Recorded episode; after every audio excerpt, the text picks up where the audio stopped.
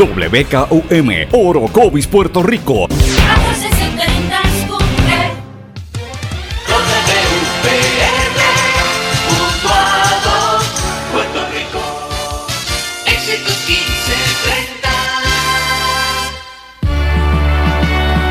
Transmite WEXS Patillas Guayama. XXX 61. Escuchas WMDB desde Fajardo, Puerto Rico, a través del 1480M y a través de www.el1480.net.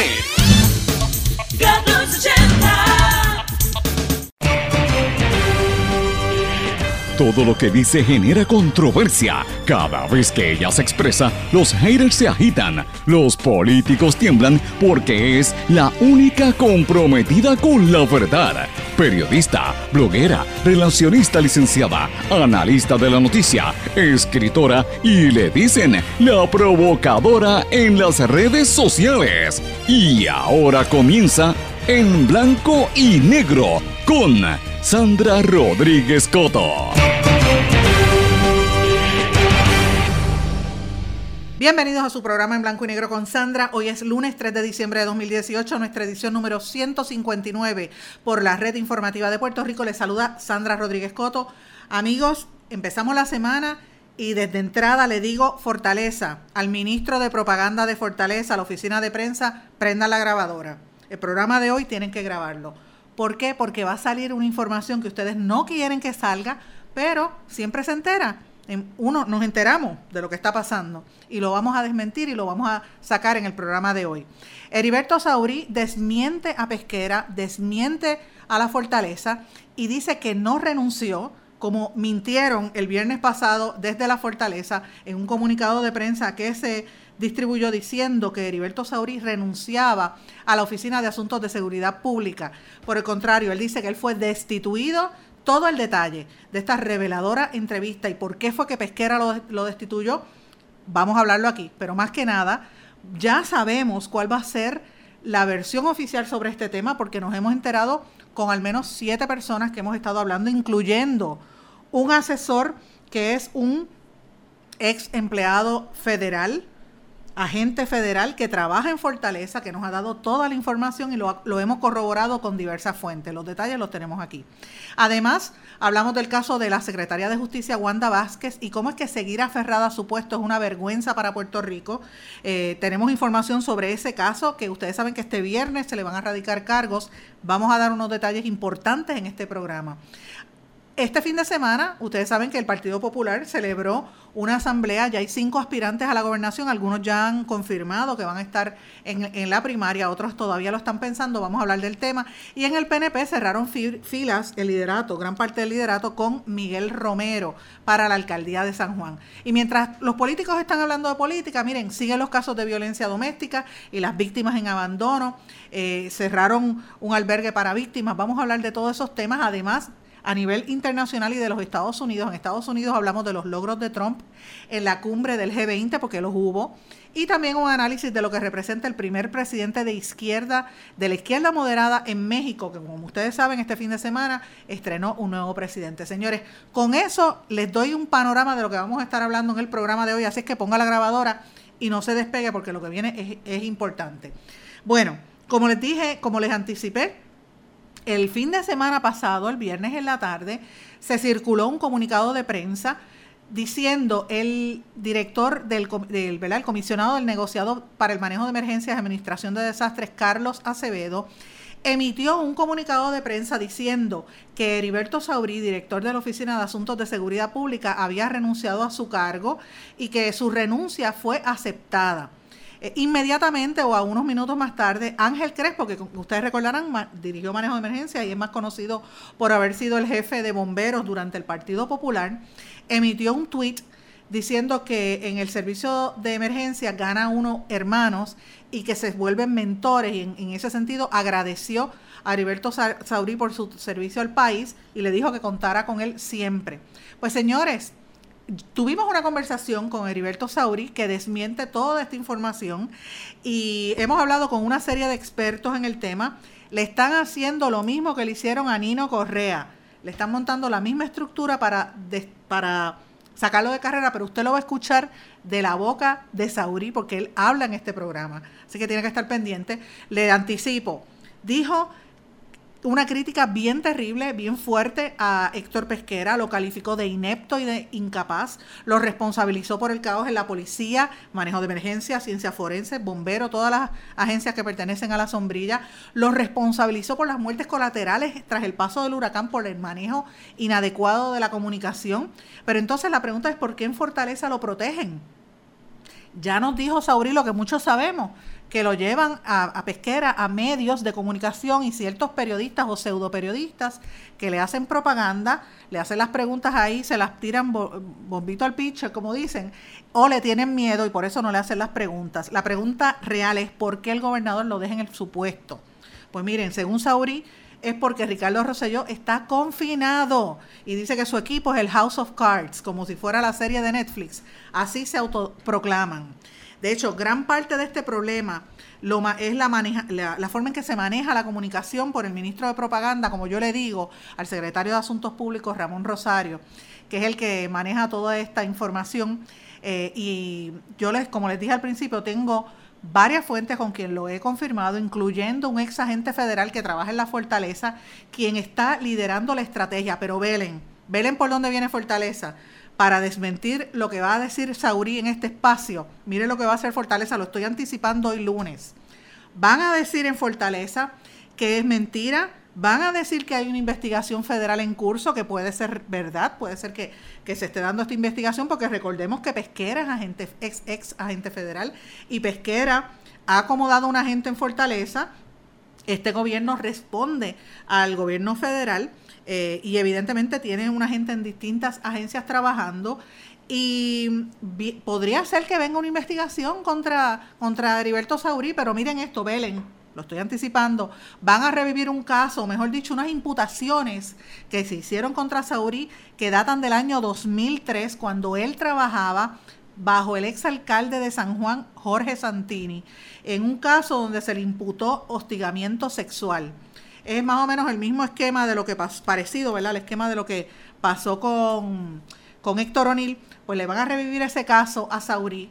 Eh, en ese caso, en aquel momento, eh, él, dirigía la oficina de manejo de emergencia, la demandante fue destituida de su puesto de director auxiliar en el 2003 y en el 2004 demandó al municipio de San Juan por hostigamiento sexual reclamando 4 millones de dólares por despido injustificado, daños y perjuicios. En el 2007, o sea, tres años más tarde, el caso se transigió por 190 mil dólares y así consta en una resolución aprobada por la legislatura municipal de San Juan. Eso fue en octubre del año 2007. Eh, la, la, la resolución de cómo se transó eso en San Juan por la alegada eh, violación al debido proceso de ley de la reclamante y no por causal de hostigamiento sexual. Y en la resolución de la legislatura municipal bajo Santini cuando era alcalde, el municipio de San Juan no reconocía ni aceptaba la imputación de negligencia alguna con relación a los hechos del caso. Y a raíz de eso, Saurí se acogía a una ventana de retiro temprano que abrió la alcaldía. Así que le estoy planteando esto, señores, porque de anticipo, lo que va a decir Saurí es contundente, señores. Y ya les estoy preparando por dónde va a venir y por dónde es que viene Fortaleza con, ¿verdad? con la respuesta al tema. Pero antes de esto, vamos a hablar de otros asuntos importantes. El viernes, ustedes saben, este, este próximo viernes va a regla 6 eh, y se va se radican los cargos contra la secretaria de Justicia. Eso es una vergüenza para este país que la tercera persona en mando en, en Puerto Rico tenga unas imputaciones en unos casos de naturaleza criminal. Yo estoy buscando bastante información, señores, y estoy haciendo una correlación de los hechos que no me va a dar el tiempo ya a discutirla. Tengo 100 mil papeles aquí al frente de todo lo que pasó día tras día y cómo fue que la misma secretaria de Justicia, ella misma, eh, confesó públicamente y ha aceptado los hechos. El gobernador está consciente de esto. Eh, pero la protegen en la posición porque sabe que no sé, el temor de él es quién va a confirmar que es en el Senado, con quien él está en guerra con el, presidente del Senado, ¿a quién van a confirmarle para el puesto cuando saquen a Wanda Vázquez? Pero de entrada les digo algo.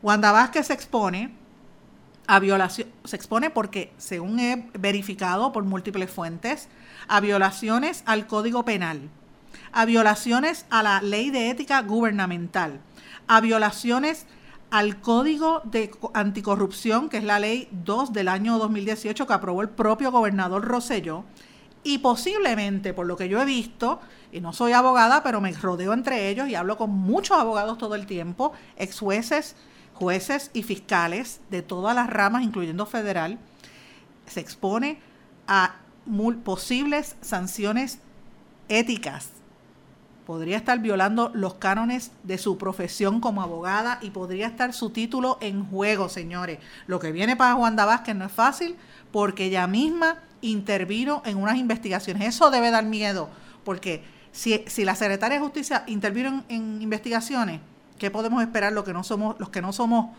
parientes, ni amigos, ni, ni, ni, de los combos del poder, ahí hay que tener mucho cuidado. Señores, brevemente, los populares tuvieron, como dije, este fin de semana, eh, clamaron por la unidad, escogieron, ratificaron a Aníbal José Torres como presidente eh, y obviamente el reclamo es la unidad, se mantengan juntos, ¿verdad?, para los próximos comicios. El Estado, eh, Torres no quiso decir cuánta gente participó en la convención del Winham, pero yo les puedo decir que hablé con varios populares, me dijeron, mira, estaba caro, la gente no tiene chavo, la economía está dura, eh, y obviamente pues no hubo la asistencia que se esperaba. El único ex gobernador fue Alejandro García Padilla. Si la Calderón y Aníbal Acevedo Vilá no estaban, el ex candidato a la gobernación Bernier tampoco. Obviamente Carmen Yurini por los centros de espiritismo. Habrá que ver si por qué eh, la, ausencia de juventud es porque de verdad el Partido Popular no es una opción o es porque, por ejemplo, Natal, que movía tanto a la juventud, ya no está, habrá que ver. Pero sí, Prats anunció su, aspiración a la candidatura. El alcalde de Isabela, Charlie Delgado, también, que contó con el, el endoso del hijo de, de Héctor Ferrer. El senador Eduardo Batia también ha dicho que va a aspirar. Entonces, el, alcalde de Comerío, José Santiago, está como que todavía no lo ha dicho formalmente y el exsecretario de Hacienda, Juan Zaragoza, tampoco. Así que yo creo que al final a lo mejor se van a rajar. Pero hay que ver de verdad qué representa y cuál es la vigencia que tiene la colectividad eh, en los próximos meses, qué es lo que van a decir hay que reconocer que están todavía en luto. El gobernador Ricardo Rosselló dice que está seguro de que va a revalidar como gobernador. Esa fue la respuesta a lo que pasó con los populares. Y los PNP estuvieron juntos en la aspiración de Miguel Romero para la alcaldía de San Juan. Ahí estuvo Jennifer González, Rivera Chats, Johnny Méndez, estuvo medio mundo allí con él. E incluso Jorge Santini dijo que no lo va, no va a retirar, no va a retar, perdón, a Miguel Romero. Pero sabemos que hay otros aspirantes o gente que está mirando posibilidades en San Juan bajo el PNP.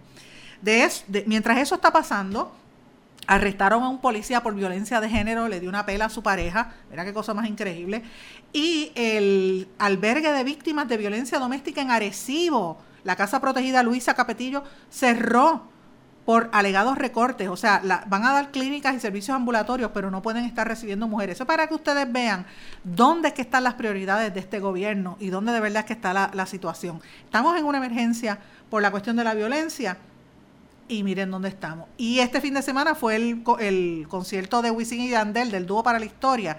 Y en el concierto vieron a Jennifer González bailando y también estaba la, la fiscal federal Rosemilia Vélez, que fueron juntas allí a, a escuchar el reggaetón y a bailar. Así es que pero eso es normal. El gobierno ha traspasado sobre 200 escuelas en desuso. Eso está bien. Vamos a hablar un poco más adelante.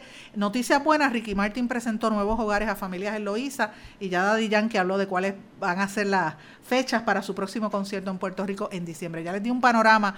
Vamos a una pausa y regresamos enseguida con la entrevista a Heriberto Saurí. No se retiren, el análisis y la controversia continúa en breve, en blanco y negro, con Sandra Rodríguez Coto.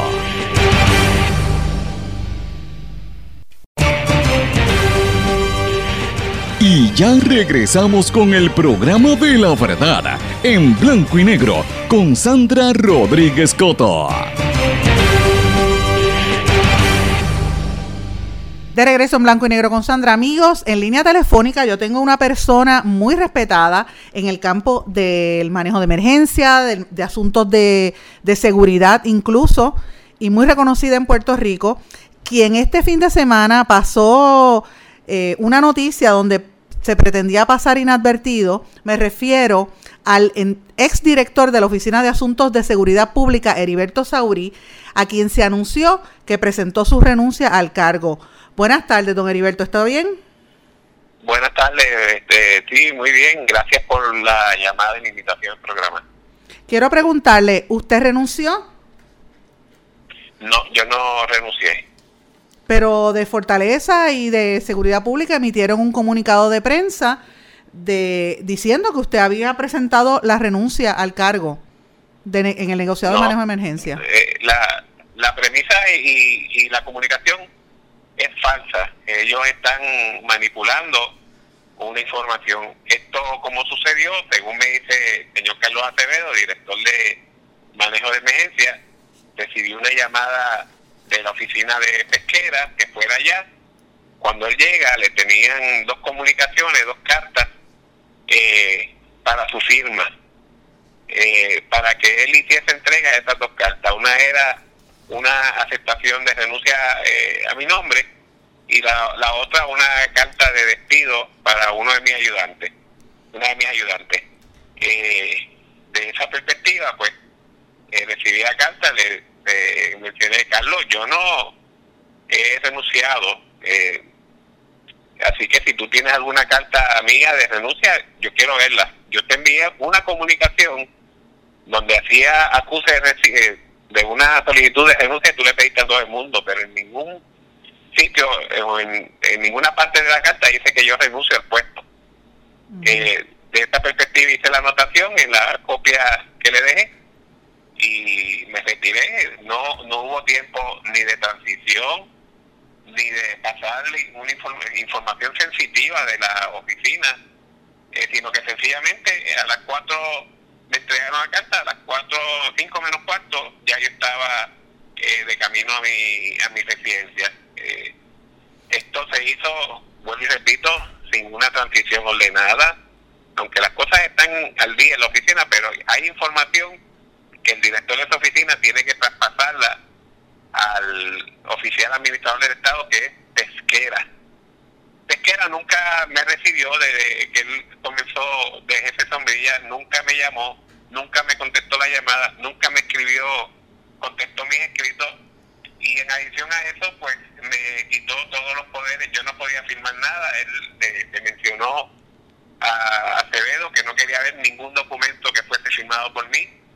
Y yo no podía interactuar ni con prensa ni con elementos externos. O sea, inclusive había una dinámica de que ellos allá en la sombrilla llamaban directamente al personal bajo mi supervisión, sin pasar por mi oficina. O sea, como si yo no existiese. Perdóneme un momento, don Heriberto, vamos a poner esto en perspectiva. ¿Usted es PNP?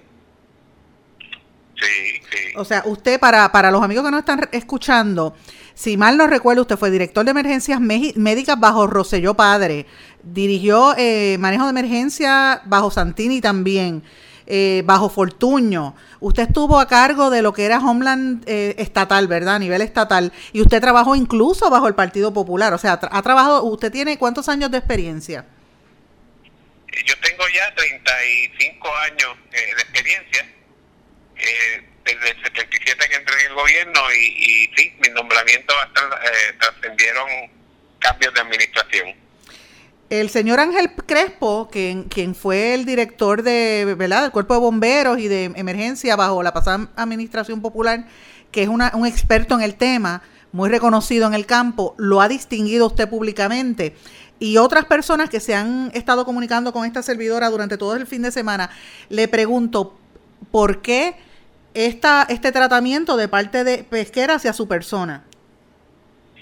Eh, es puramente personal. Eh, según me explicó eh, o me, me comenta Carlos Acevedo, él entiende que Pesquera, alguien le dijo que yo había hablado mal de él. Yo nunca, de verdad, no, nunca he hablado mal de él porque no vale la pena, primero y segundo el jefe, que no, para mí hablar mal de él o bien de él, pues no, no abona nada. Y yo entiendo que la cuestión es personal, obviamente. Eh, yo no, no permití que la oficina fuese usada para, para propósitos para los cuales no está diseñada y eh, la oficina. Y, ¿A qué usted se refiere con eso? ahora pues estarán buscando a alguien que se deje ¿verdad? manipular de otra forma. ¿A qué usted se refiere con eso, don Heriberto? Pues la oficina nuestra, entre otras cosas, tiene la función de distribuir eh, en un 80% a los municipios y 20% del Estado fondos federales que se utilizan para la preparación del personal de emergencia. Eso incluye policía, emergencias médicas, manejo de emergencias municipales. El 80% pues se destina a agencias estatales, como Policía Estatal, Emergencia Médica Estatal, Bombero Estatal. Además, administra 4.8 millones de dólares, que es la aportación federal eh, para la, eh, eh, asignado a, manejo de emergencia. Nosotros somos el, el, oversight. Tenemos varios programas. Otro es el, el programa de disposición de equipos militares para las policías municipales. ese programa está ahora mismo detenido porque en la renovación teníamos que registrar firma y Pesquera también se negó a que fuese mi firma la capa de 7 y el programa en este momento está paralizado. Estamos por perderlo y son 38 millones en activos. Eh, todos esos detalles, pues como le dije, uno trató de explicárselo, pues ellos, ellos ven desde la sombrilla que la Oficina de Seguridad Pública es una oficina de, de asuntos de fondos federales y no, no es así no no no se comporta siquiera como una oficina de asuntos federales. Nosotros servimos, además de, de, hacer monitoría, eh, servimos de adiestradores eh, y otros sin fin de funciones de la oficina. Funciona 100% con fondos federales. Fíjese que, que yo lo estoy escuchando a usted y recuerdo que esta no es la primera vez que hay un evento así. Pasó eh, durante el paso del huracán con la destitución de Abner Gómez. Recientemente lo que le pasó a Nino Correa, que me parece muy parecido al, al, tratamiento que le están prestando a usted. Y tengo entendido que ya tienen una persona o que están por nombrar o ya nombraron una persona que se llama eh, Zulailet Rivera, que viene del 911. ¿Me equivoco? Bueno, e, esta persona yo escuché que iba de subdirectora de 911. Este, ¿Qué experiencia tiene para manejo de emergencia? yo no lo ubico eh, como para trabajar en, en, nuestra oficina, eh, oficina de seguridad pública. Si, si es si es esa persona, yo no creo, yo no creo, no, yo estoy seguro que no tiene las credenciales para manejar eh, eh lo que es la oficina de seguridad pública. Don Heriberto, a usted la carta, eh, dicen que usted sometió una carta de renuncia. ¿A usted lo destituyeron? o usted renunció? No, yo no renuncié. Eh, a mí me enviaron una comunicación aceptándome una supuesta renuncia. ¿Y yo no renuncié. ¿Quién se la envió? el señor Carlos Acedo mi entrega, él la firmó y es la que yo le comenté que le llamaron a la Oficina de Seguridad Pública y ya se la tenían redactada, eh, hecha para que él la firmara y él fuese quien esa entrega. Eh, don Heriberto, desde que comenzó este proceso, después del paso del huracán, sobre todo manejo de emergencias y también este negociado de ciencia forense, pero manejo de emergencia más que nada, ha estado bajo bajo asedio por la manera en que maneja, en que, ¿verdad? corrieron eh, todo el proceso y sobre todo el, proceso del manejo como tal de la emergencia y la admisión de los muertos después del huracán. ¿Usted cree que Pesquera tiene la capacidad para hacer ese trabajo? Mire, en cuanto al manejo, primero que, que no, no debió haber sido función de él eh, siquiera servir de, de, portavoz para manejar la cifra de, los muertos. Segundo, la información se manejó eh, de forma equivocada porque sí hubo X cantidad de muertes como consecuencia del impacto directo del huracán. El impacto directo es porque murió por un deslizamiento o murió ahogada o murió este atrapada eh, o, murió por el impacto de algún objeto eh, eh, volando, ¿verdad? llevado por el viento. Pero eso no debió haber sido ni el absoluto en términos de determinar que esos son los muertos como consecuencia de, del huracán. Se les olvidó señalar de que hay ¿verdad? muertes colaterales como consecuencia de las fallas de la estructura de salud, de la estructura vial, de la estructura de comunicaciones, de la incomunicación, eh, de la falta de servicios médicos directos.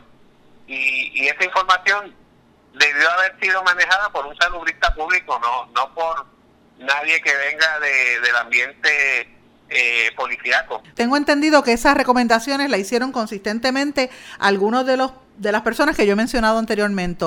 anteriormente. ¿Usted lo hizo? Yo hice, le hice esa recomendación a quien era mi jefe directo en esa época, eh, a Abner Gómez. Yo sé que él la pasó para adelante. Le dije que no era propio que se manejara esa información de esta forma, que, que, que, en todo caso la manejara salud. Salud tiene un área que se llama eh, eh, la división o el departamento de bioseguridad, que precisamente es el que maneja la, los asuntos de salud durante emergencias. Esto incluye terremotos, huracanes, etcétera. Y ese departamento como que lo sacaron fuera y para darle protagonismo a Pesquera, porque había que darle protagonismo, había que darle posición, pues yo creo, o por ignorancia, le asignaron esta función de ser ese portavoz. Vamos a una pausa y a nuestro regreso continuamos esta interesante entrevista con Heriberto Saurí. No se retiren, el análisis y la controversia continúa en breve, en blanco y negro, con Sandra Rodríguez Coto.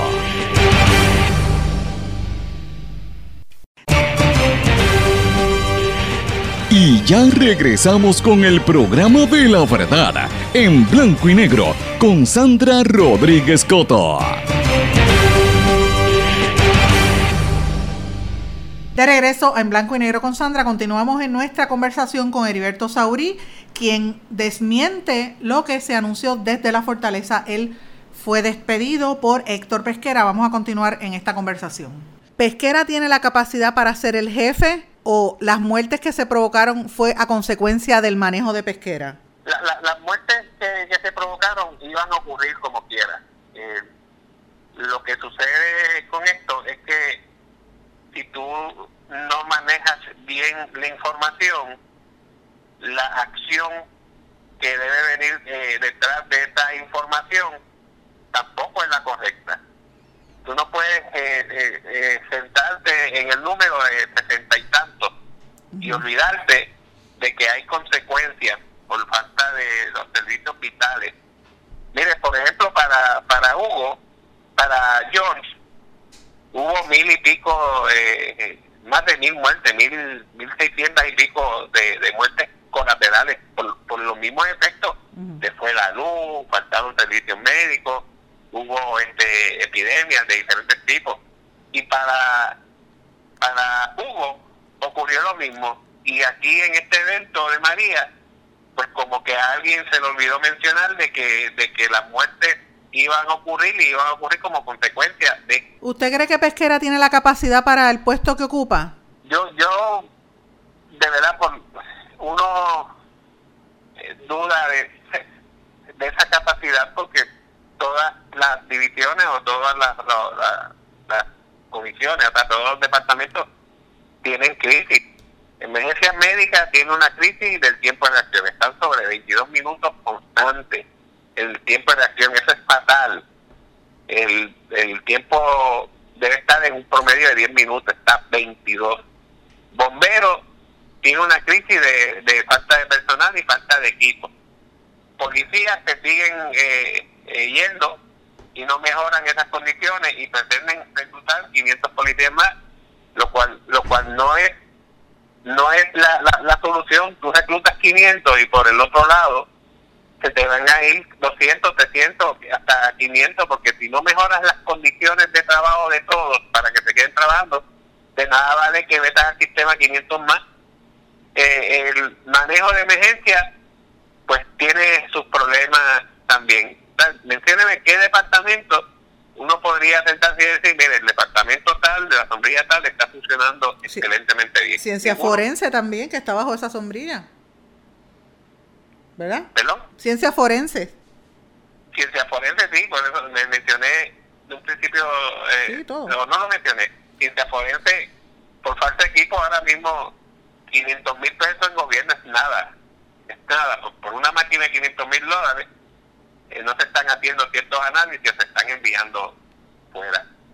Eh, eh, todos estos departamentos tienen que seguir esa falta de liderazgo y de atención eh, directa y atención administrativa y por lo menos conocimiento.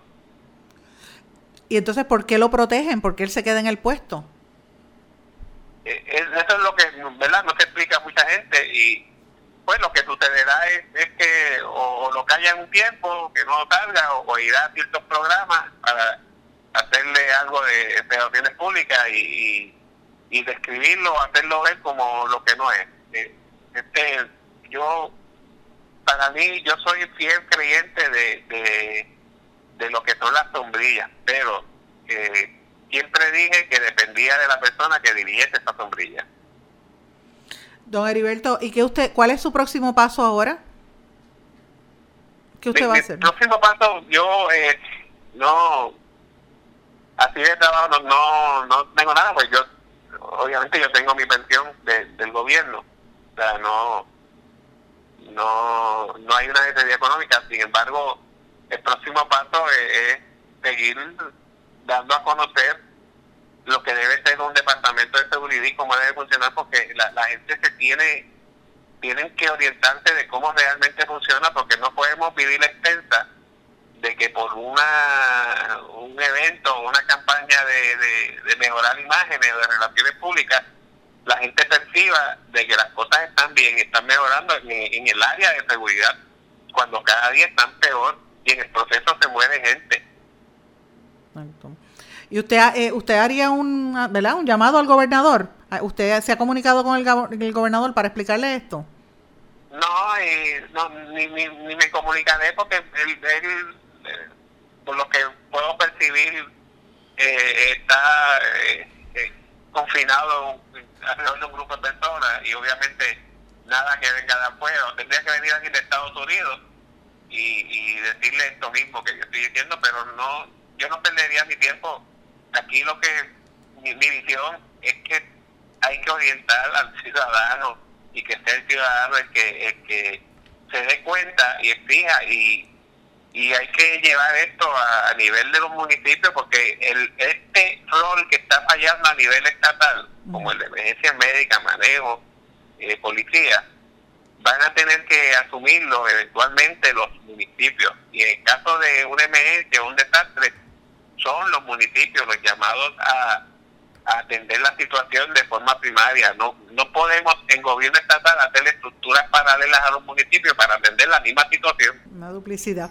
Pues vamos a mantenernos en contacto, don Heriberto, ¿qué le parece? Y me deja saber cuáles son los próximos pasos en estos días. Yo me imagino que esto va a dejar mucho de qué hablar. Seguro que sí. Este era Heriberto Saurí, que ya ustedes vieron, él no renunció, a él lo destituyeron. Ahora vamos a, ver si Pesquera contesta las llamadas de este programa, porque le hemos hecho el acercamiento en varias ocasiones para que dé su punto de vista. Vamos a una pausa y regresamos enseguida. No se retiren, el análisis y la controversia continúa en breve, en blanco y negro, con Sandra Rodríguez Coto.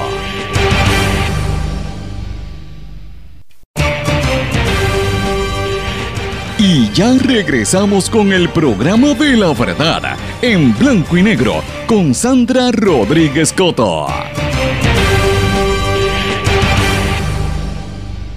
De regreso a esta parte final de Blanco y Negro con Sandra, señores, vamos a hablar un poco de noticias de los Estados Unidos e internacionales.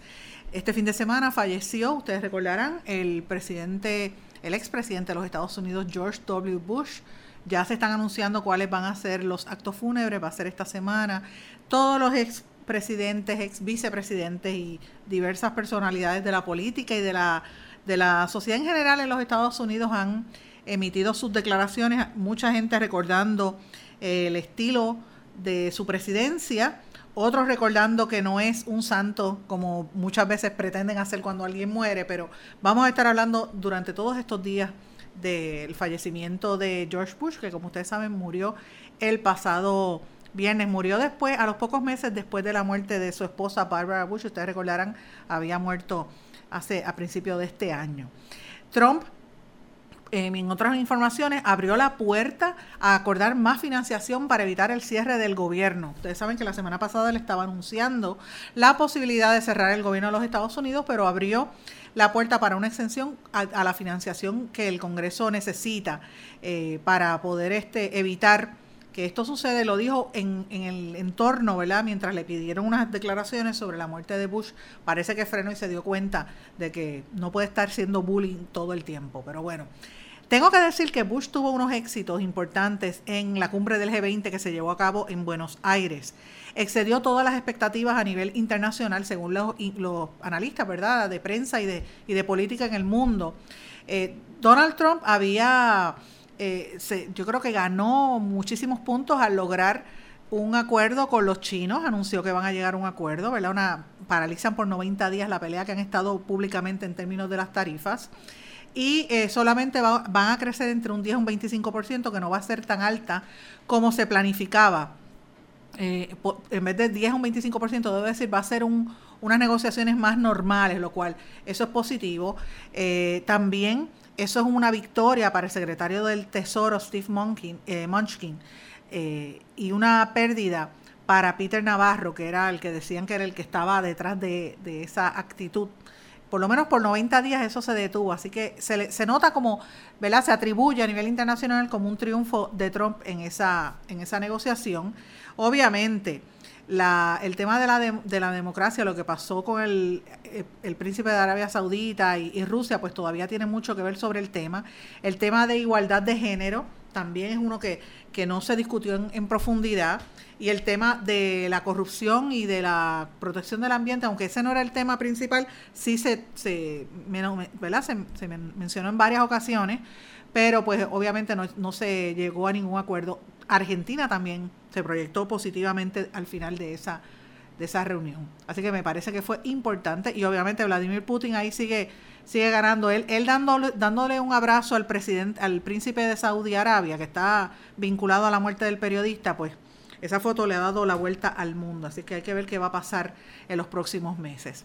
En América Latina, la, la sanción que le hizo los Estados Unidos a Murillo, la vicepresidenta y primera dama de Nicaragua, eh, Rosario Murillo, esposa de Daniel Ortega, eh, no solamente eh, le detiene su aspiración de ser presidenta, sino que también es un, un anticipo de que las tensiones entre Estados Unidos y Nicaragua van a seguir aumentando. Es peligroso porque sabemos que ha habido una serie de actos violentos en ese país, así que hay que estar pendiente a lo que está ocurriendo allí.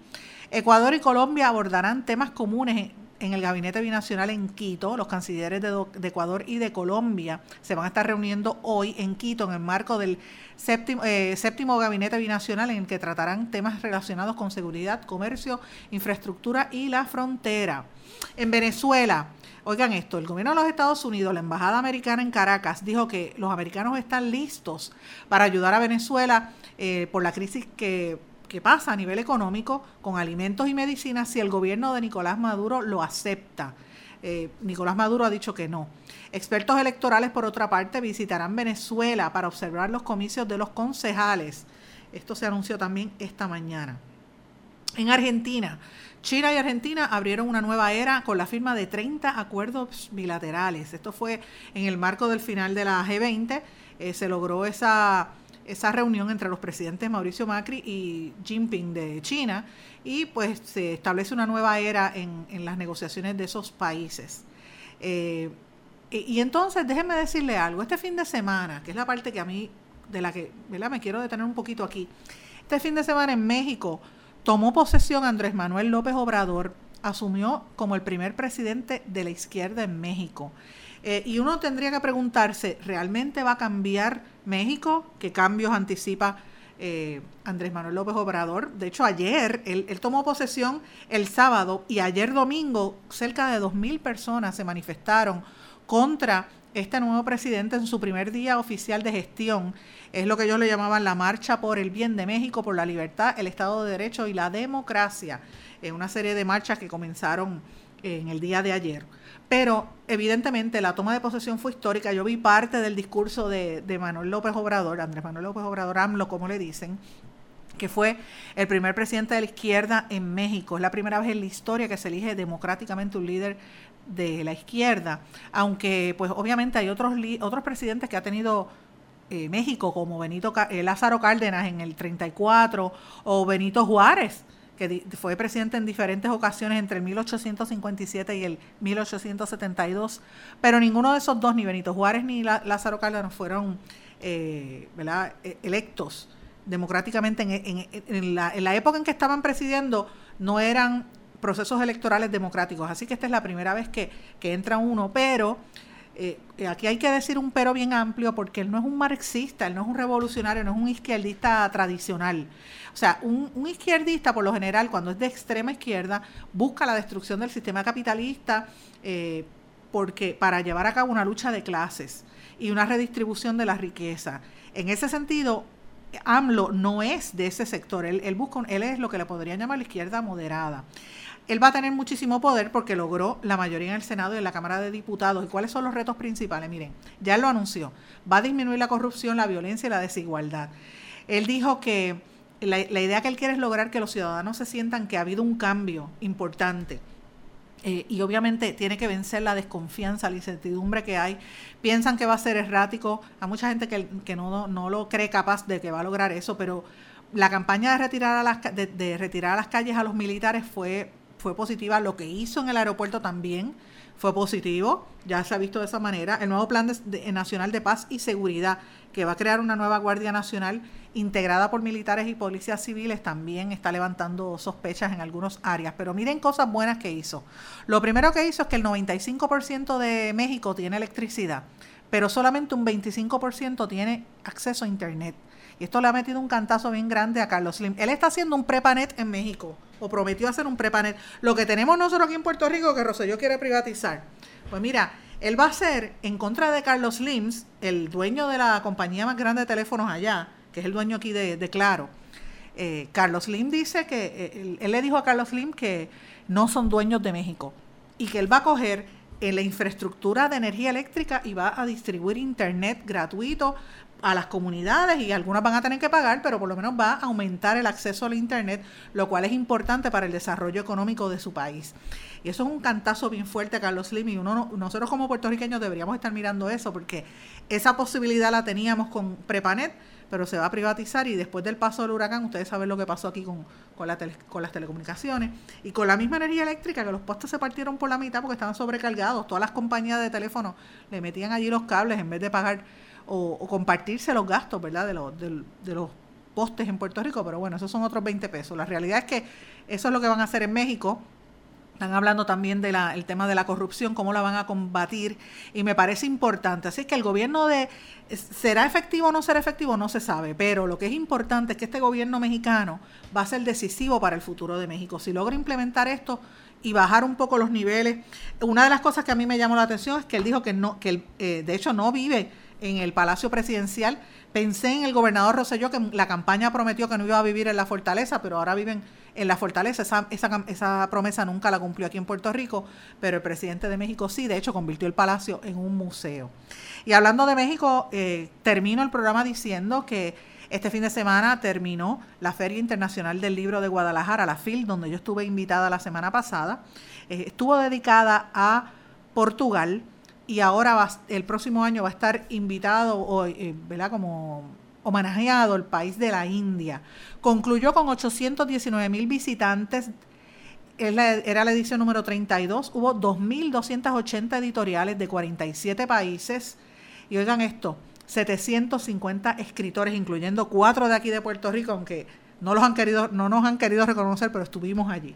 Estuvimos importantes y hubo muchos homenajes, incluyendo a la gran poetisa uruguaya Ida Vitale, quien tuve el honor de conocer, esta señora mayor, se llevó el premio de literatura en lengua romance. Así que fue una experiencia bien bonita. Ya la FIL culminó oficialmente en México. Con esto me despido, amigos.